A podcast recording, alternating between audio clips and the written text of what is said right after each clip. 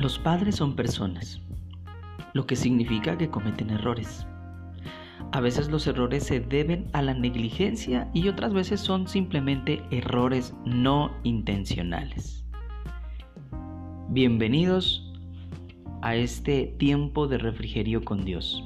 Estamos en nuestra guía de oración para padres. Hoy el tema se refiere a asumir nuestros errores.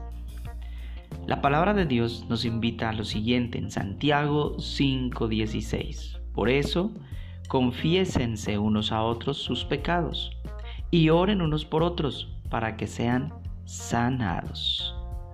Algunos errores producen consecuencias graves y dañinas, mientras que otros se eliminan fácilmente. ¿Alguna vez le has gritado a tu hijo por frustración o cansancio? ¿Alguna vez has dicho algo malo e hiriente porque estabas mm, teniendo un mal momento, un mal día? ¿O te perdiste una función escolar porque te olvidaste? No estás solo. A todos creo que nos ha sucedido.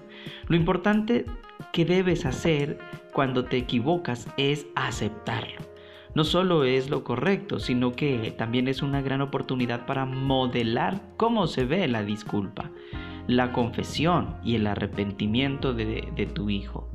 Los niños más pequeños son rápidos para perdonar y expresar amor.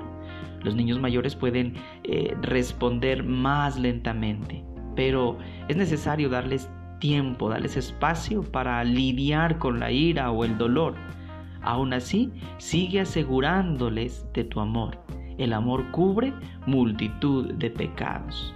Lo dice la palabra en 1 de Pedro 4:8. Entonces, ¿cuál sería el enfoque de oración para nosotros hoy? Pídele a Dios que te dé el valor para reconocer tus errores y que puedas decir con sinceridad y amor, lo siento, a todos tus hijos. Ora para que Dios te ayude a resistir culpar a otros por tus malas acciones.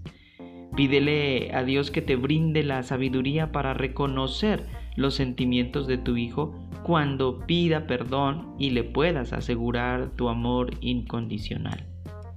Si has lastimado a tu hijo adoptivo o hijastro, pídele a Dios que te ayude a que el niño tenga tiempo para lidiar con la ira o el dolor, incluso después de, haberle, de haberse disculpado, haber reconocido tus sentimientos y haber pedido perdón.